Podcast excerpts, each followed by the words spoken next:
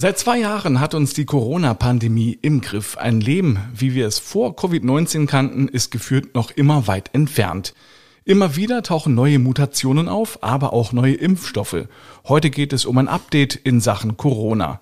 Was gibt es Neues? Welche Impfstoffe kommen und wie wirken sie? Und kann man irgendwann mal wieder zur Normalität übergehen? Kernig und gesund, der Gesundheitspodcast Präsentiert von apodiscounter.de. Einen schönen guten Tag zu einer brandneuen Folge Kernig und Gesund. Ich bin Mario D. Richard und spreche in jeder Woche mit Experten über ein Gesundheitsthema. Und diesmal ist es Corona. Ein Thema, das seit zwei Jahren die Meldungen beherrscht. Und wir sprechen heute über die Entwicklungen und darüber, wie es weitergeht. Mein Gast zu diesem Thema war 25 Jahre lang der Direktor des Instituts für Virologie an der Uniklinik in Leipzig. Schönen guten Tag, Professor Dr. Uwe Gerd Liebert. Ja, guten Tag, Herr Richard. Schön, dass Sie wieder Zeit für mich haben. Ja, also bis heute gibt es rund 15 Millionen Menschen in Deutschland, die eine Corona-Infektion schon durchgemacht haben. Die Dunkelziffer wird wahrscheinlich noch um einiges höher liegen, weil manche bisweilen ja auch gar keine Symptome haben. Muss man jetzt davon ausgehen, dass zwangsläufig jeder irgendwann an Covid-19 erkrankt? Ja, wissen Sie, das ist ja genau unsere Hoffnung, dass irgendwann mal äh, sozusagen alle Kontakt hatten mit dem Virus, äh, so ähnlich wie das mit der Grippe ist. Äh, und dann wird dieses Coronavirus seinen Schrecken auch verlieren. Aber so weit sind wir zurzeit nur überhaupt nicht. Anfangs hieß es ja, wir brauchen unbedingt die Herdenimmunität. Wird es überhaupt noch diese Herdenimmunität geben können? Gute Frage. Äh, Herdenimmunität wird sich sicherlich nicht erreichen lassen durch Impfung, auch wenn 80 Prozent der Bevölkerung geimpft werden. Sie wird sich nicht erreichen lassen durch Infektionen, weil die letztendlich dann doch zu gefährlich sind, zu viel zu hohen äh, Todeszahlen führen. Also äh, Herdenimmunität ist eine Mischung aus verschiedensten Komponenten, die man da einsetzen kann. Also ich bin dreifach geimpft, also auch geboostert, habe immer Maske und äh, auch auf Abstand geachtet. Äh, ja, aber die Schulen blieben offen und da ging Covid-19 herum wie so kleine Sammelbildchen. Und meine Tochter hat es dann am Ende im Januar mitgebracht und zack hatte ich es dann auch. Und ich kenne auch zig Menschen, wo das ähnlich gelagert war. Geboostert, Kind in der Schule angesteckt und die ganze Familie dann gleich mit.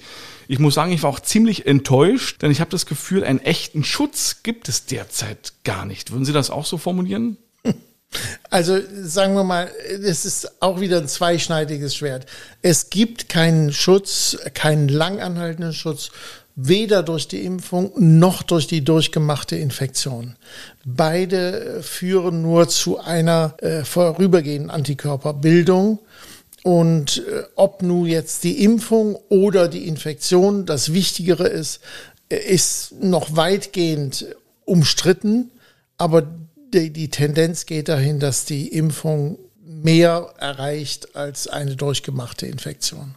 Aber woran liegt es, dass es so viele Impfdurchbrüche gibt? Weil damals die Impfstoffe auf Basis äh, eines äh, Ersterregers erstellt worden sind? Also die Impfdurchbrüche haben nichts mit dem Ersterreger zu tun, sondern die haben eher damit zu tun, dass es sich um ein besonderes Virus handelt, nämlich um Atemwegsvirus.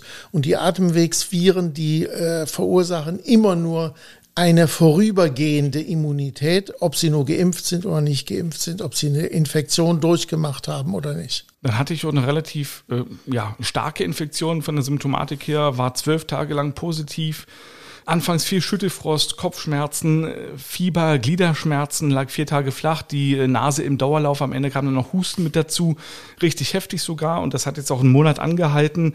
Andererseits kenne ich auch viele Menschen, die so gut wie gar keine Symptome hatten. Was macht denn der Unterschied, ob jetzt starke Symptome da sind, ob man sogar ins Krankenhaus muss oder ob man gar keine Symptome hat?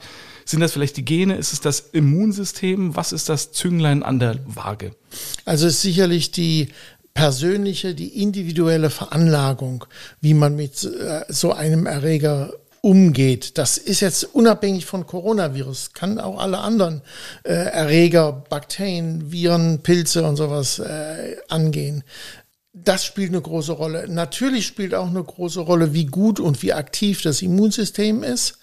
Und es spielt natürlich eine Rolle, wo das Virus sich festsetzt. Wenn das also nur im Nasen- und vielleicht Rachenraum vorhanden ist, dann haben Sie eher eine relativ schlechte Immunantwort.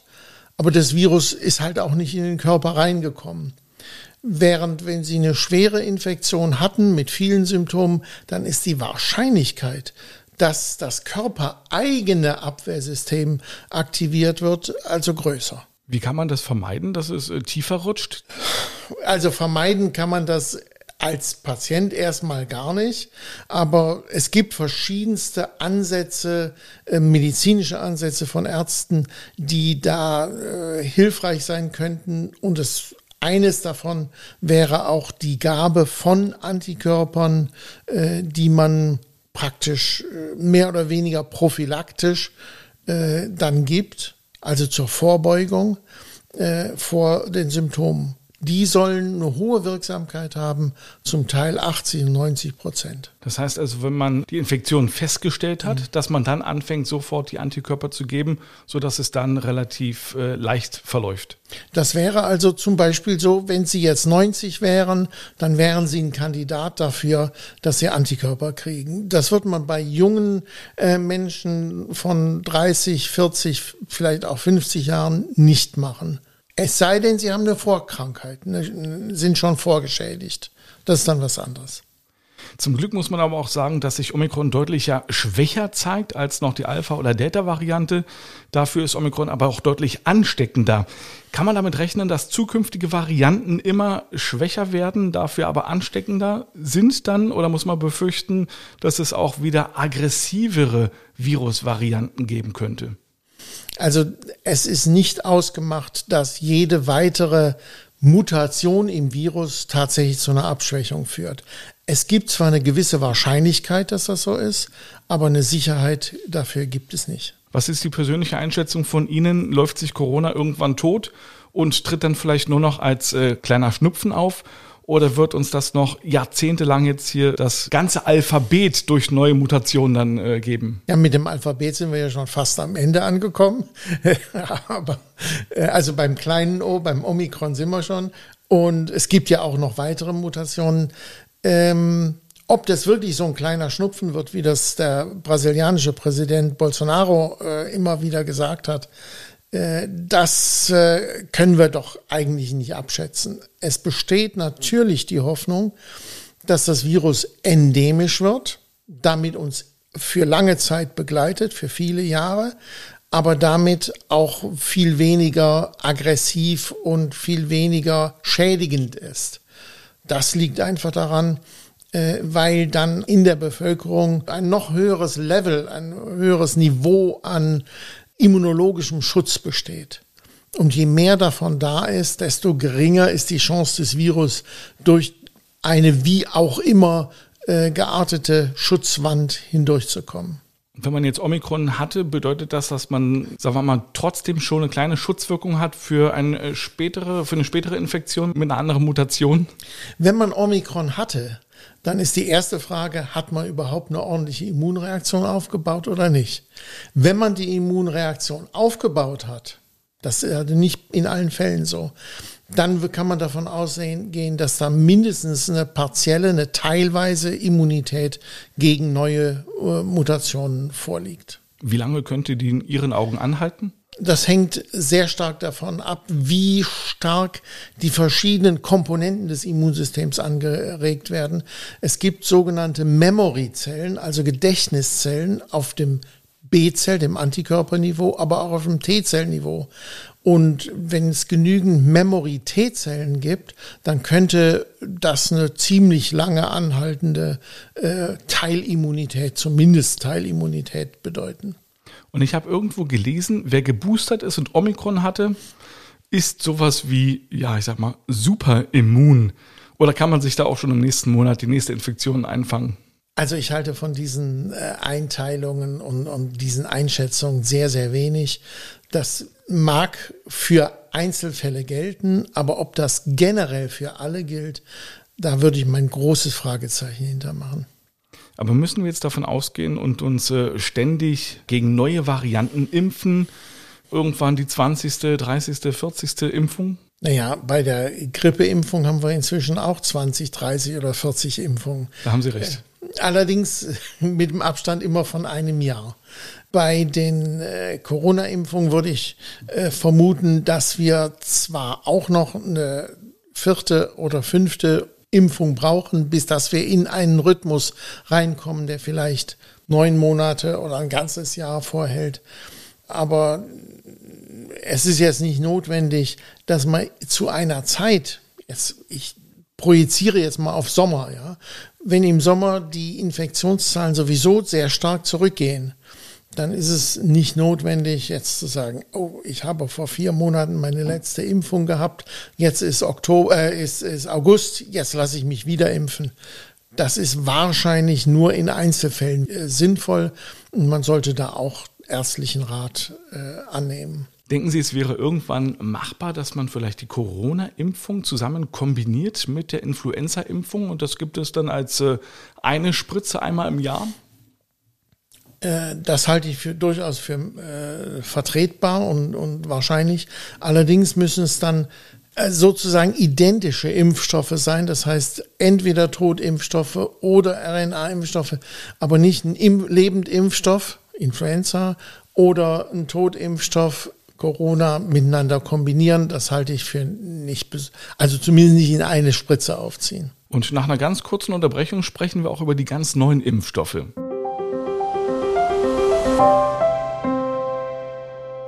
Zeit für unseren Produktionspartner apodiscounter.de. Das ist eine Online-Apotheke, in der Sie alles zum Thema Gesundheit finden.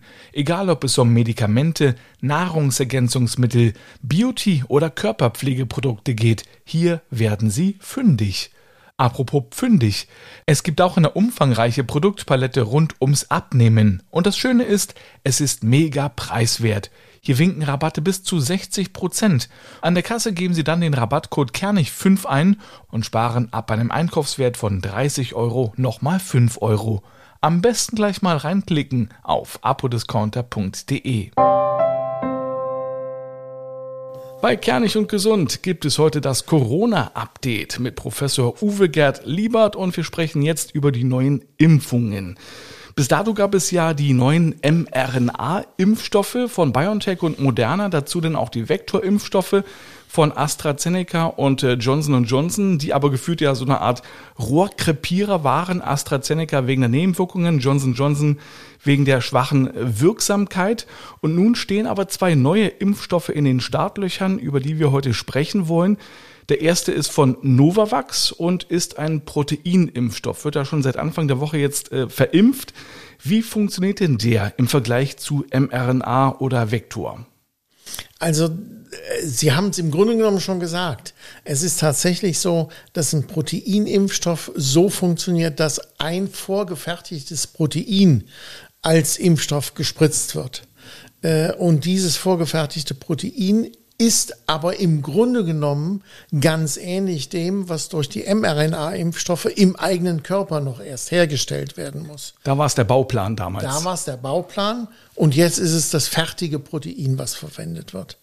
Das fertige Protein hat ein paar Nachteile auch, muss man also ganz klar sagen, weil dieses Protein ja auch hergestellt werden muss. Und damit ist das Protein nicht absolut identisch mit dem, was ein Virus tatsächlich produzieren würde. Es sind also verschiedene so Zuckerseitenketten an dem Protein, die sich da etwas unterschiedlich darstellen. Trotzdem besteht sehr gute Aussicht, dass diese Impfstoffe hochwirksam sind. Ja, Sie sagen es. Also da sind auch zwei Impfungen nötig und die Wahrscheinlichkeit an Covid-19 zu erkranken soll ja sogar um 90 Prozent sinken. So zumindest jetzt die Prognosen und die ersten Studien. Der Schutz vor mittelschweren und schweren Verläufen soll sogar bei 100 Prozent liegen. Was ist von solchen Zahlen zu halten? Besteht die Befürchtung, äh, dass man sich da vielleicht wieder zu früh freut? Also bei den mRNA-Impfstoffen hat man auch von 90 und 95 Prozent äh, in den Studien gesprochen, äh, dass es nachher im tatsächlichen äh, Leben ein kleines bisschen niedriger ist, äh, stört uns Mediziner, Wissenschaftler überhaupt nicht. Der Impfstoff ist höchst wirksam. Sowas hat man bei anderen Impfstoffen so gut wie gar nicht. Und wenn jetzt der Proteinimpfstoff eine ähnliche Wirksamkeit in Studien hat, dann ist davon auszugehen, dass vielleicht nicht 100 Prozent, aber vielleicht 95 oder 97 Prozent tatsächlich vor einer schweren Erkrankung geschützt sein könnten. Und Novavax soll auch wahrscheinlich gegen Omikron helfen. Können Sie das bestätigen? Also davon ist auszugehen, ja. Das wissen wir ja auch von den mRNA-Impfstoffen, die helfen auch gegen Omikron. Also zumindest, dass sie auch einen ja, leichteren Verlauf dann äh, haben werden, wenn sie sich infizieren. Genau.